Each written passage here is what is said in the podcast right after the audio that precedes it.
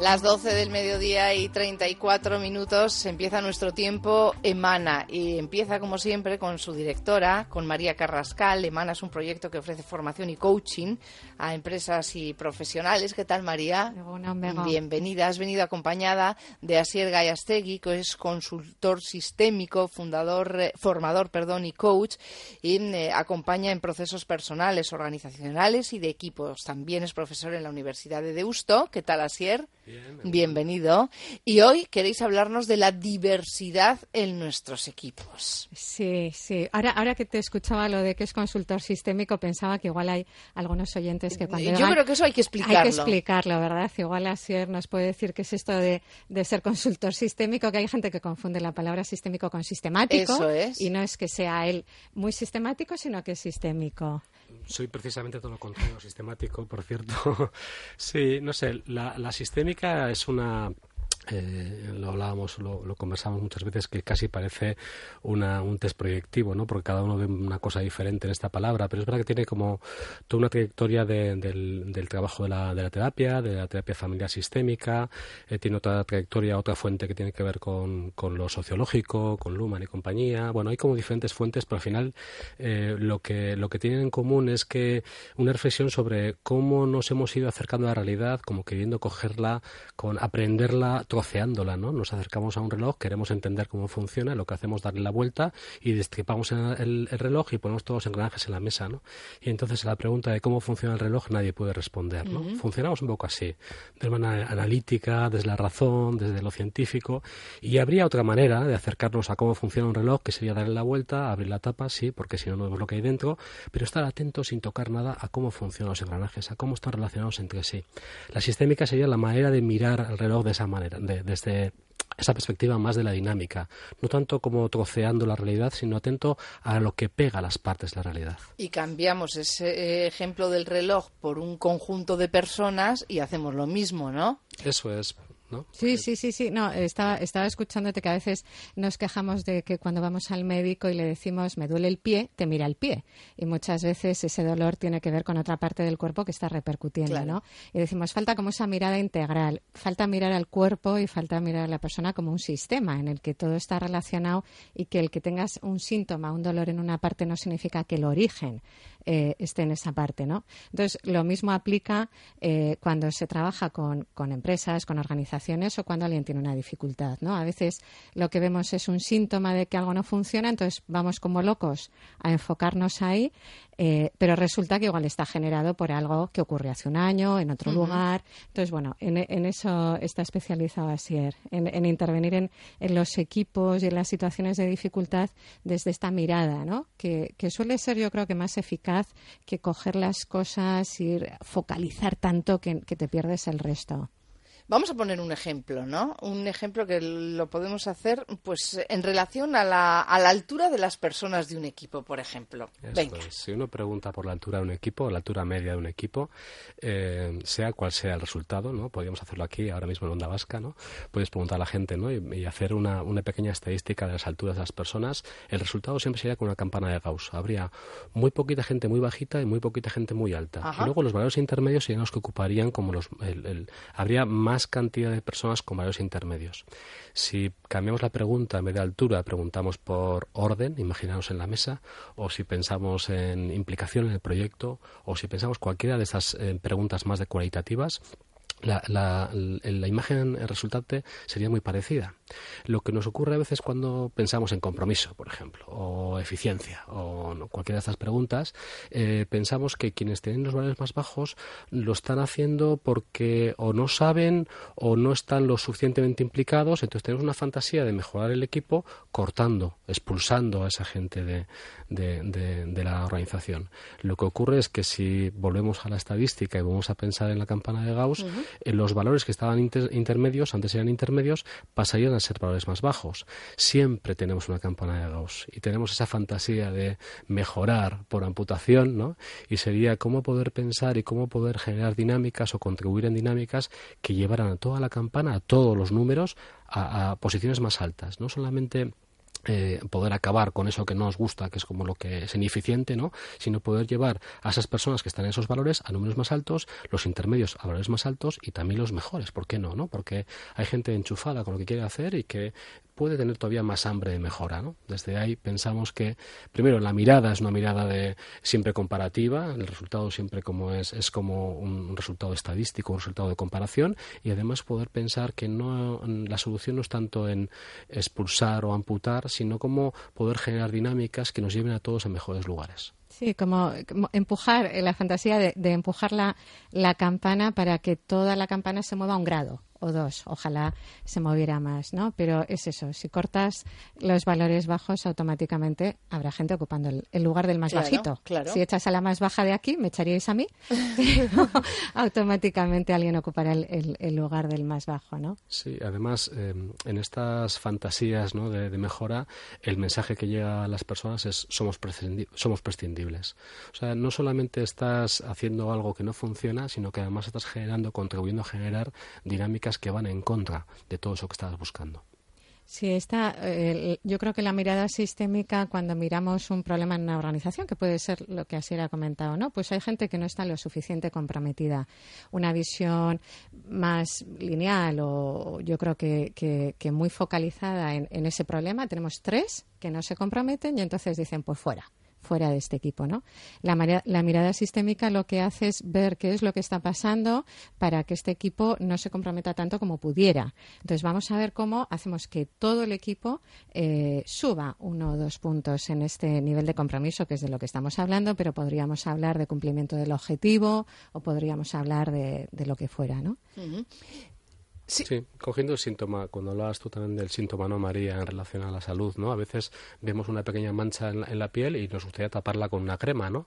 Pero eh, quien sabe de esto también ve la mancha y dice, ¿no, ¿no será que hay algo más interno que desde ahí cualquier deficiencia, cualquier cosa que puede parecer disruptiva, para nosotros es un aliado, porque está diciendo cosas, nos, nos funciona como síntoma y nos dice cosas del funcionamiento más interno, más profundo, que es, que es importante y es interesante poder mirar y poder intervenir en ello. ¿no? Oye, contadme lo de la T.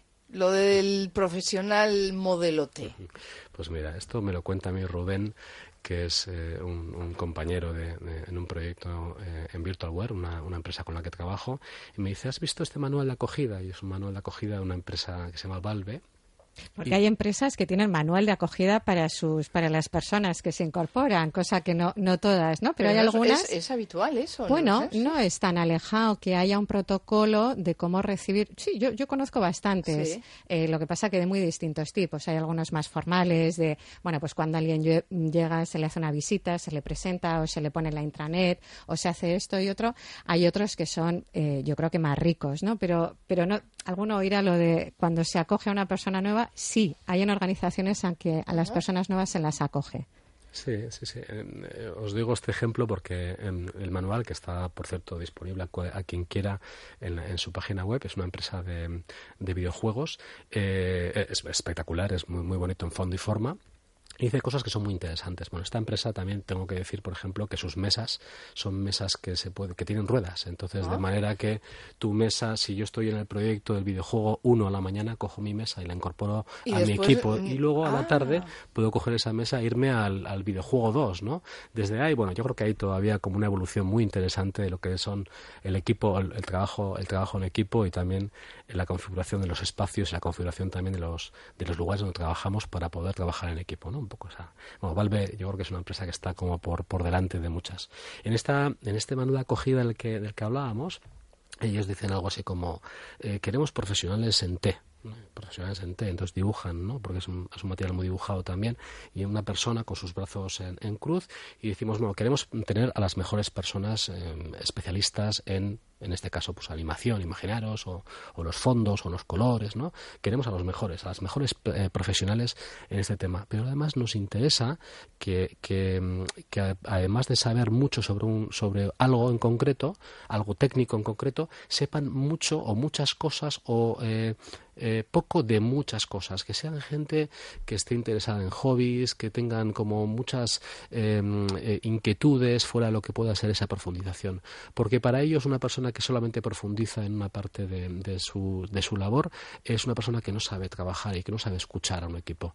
Es una persona que eh, se pierde en, en el foco y no es capaz de abrirse y poder trabajar junto a otros. Y desde ahí piensan que esa apertura, esas alas ¿no? de las personas que, que, también tienen como toda esa dimensión más de lo horizontal, más de, más de la dispersión, por qué no decirlo también así, eh, mm, pueden ser más sensibles a lo diferente, más sensibles a que un compañero o una compañera puede decir, oye, ¿y por qué, por qué no por aquí? O, ¿no? Cuando pensamos en, innovación hablamos mucho de la hibridación, por ejemplo, hablamos mucho también de la conversación para, para generar nuevo y, bueno, a mí me hacía mucho, mucho sentido esta idea del profesional modelo T y, yo creo que cuando lo compartimos en los cursos, ¿no? La gente le hace sentido también, ¿no? Porque se ve de alguna forma no solamente en lo que es bueno, sino en lo que le gusta ser también. Y luego yo creo que también hablamos mucho de la diversidad. Yo creo que, es una realidad social y es una realidad que hay en la empresa y en los equipos y de lo interesante que es y necesario, ¿no? La complementariedad, la diversidad.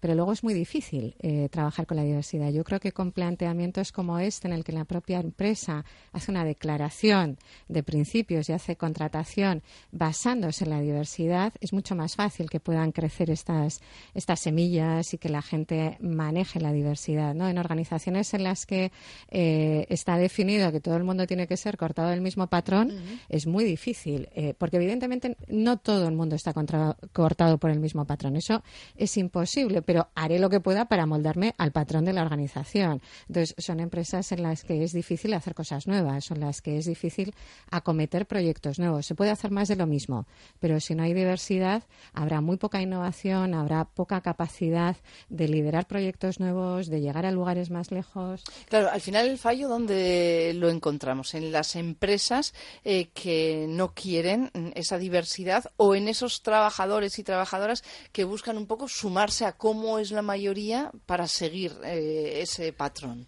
Sí. Lo que ocurre es que esta fantasía de la, del homogéneo alineado como la mejor solución eh, podía servir hace unos años, ¿no?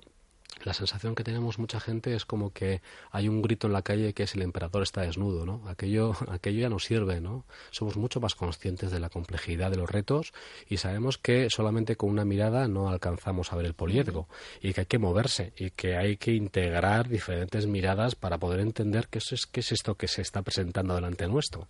Si estamos en la era de la incertidumbre, a esto eh, no solamente pueden responder eh, los, los listos, por decirlo rápidamente, cortados por un patrón, tenemos que saber responder de una manera colectiva, ¿no? Y desde ahí, cuando hablamos de inteligencia colectiva, también hablamos de eso, ¿no? Hoy la participación interna en las empresas no puede ser de, cartón piedra, no puede ser solamente una estrategia para contentar a las personas, es que es la manera de sobrevivir con la que cae, es la manera de poder acercarnos a los retos y poder entender que yo solo, por mí solo, aunque tenga una posición o tenga un, recorrido en, en un sector, no voy a poder saber acercarme a estos nuevos clientes, a estas nuevas maneras de hacer mercado, a estas nuevas maneras de entenderme internacional.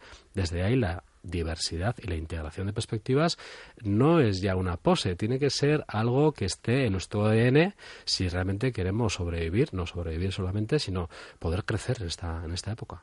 Sí, sí, yo creo que, que sigue habiendo organizaciones que no están ahí y que son eh, organizaciones que se estancan y que, bueno, a día de hoy pueden tener un lugar y estar cubriendo una necesidad, pero es muy posible que no se adapten a los nuevos retos. Yo creo que, que la única manera de evolucionar es trabajar desde la, desde la diversidad real y en eso, eh, con el modelo que, que hablaba ayer, el modelo T, o sea, las organizaciones tienen que dar paso en la estructura, o sea, tienen que ir dando pasos desde la contratación, desde cómo se generan los espacios, que también eh, comentaba ayer, desde cómo eh, son las relaciones eh, de trabajo, de cómo se trabaja en equipo. Hablábamos hace poco de la complementariedad de los roles, ¿no? Una persona no es perfecta, pero un equipo puede llegar a serlo. hablaba ayer del poliedro. Si yo miro una realidad compleja, solo, si la miro yo sola, solo veo mi lado. Pero si aquí estuviéramos viendo en esta mesa redonda una realidad que está en el centro, cada uno estaríamos viendo una parte de, esa realidad, la podríamos compartir y sería mucho más precisa, ¿no? Existe como la fantasía de que lo que yo estoy viendo es lo que es Y, y, en esta realidad compleja, yo creo que socialmente todos lo vemos, pero en las organizaciones es necesario también aplicarlo. Pero qué difícil es, ¿eh? Sí, es difícil. Y ya mm, en lo poquito que nos queda, claro, el reto sería conseguir integrar todas esas perspectivas, ¿no? Bueno, eh, integrar o dar lugar a cada perspectiva, ¿no? Yo creo que hay una parte claramente de alineamiento, o sea, es importante, ¿no? Habría como una fuerza, decíamos, tenemos una, una profesora eh, Hayashi, que también suele venir aquí de, la mano de Mana, ¿no? que suele decir 100% en mí, 100% en lo, que está ocurriendo. ¿no? Creemos, creemos que esa es una manera interesante de poder estar. ¿no?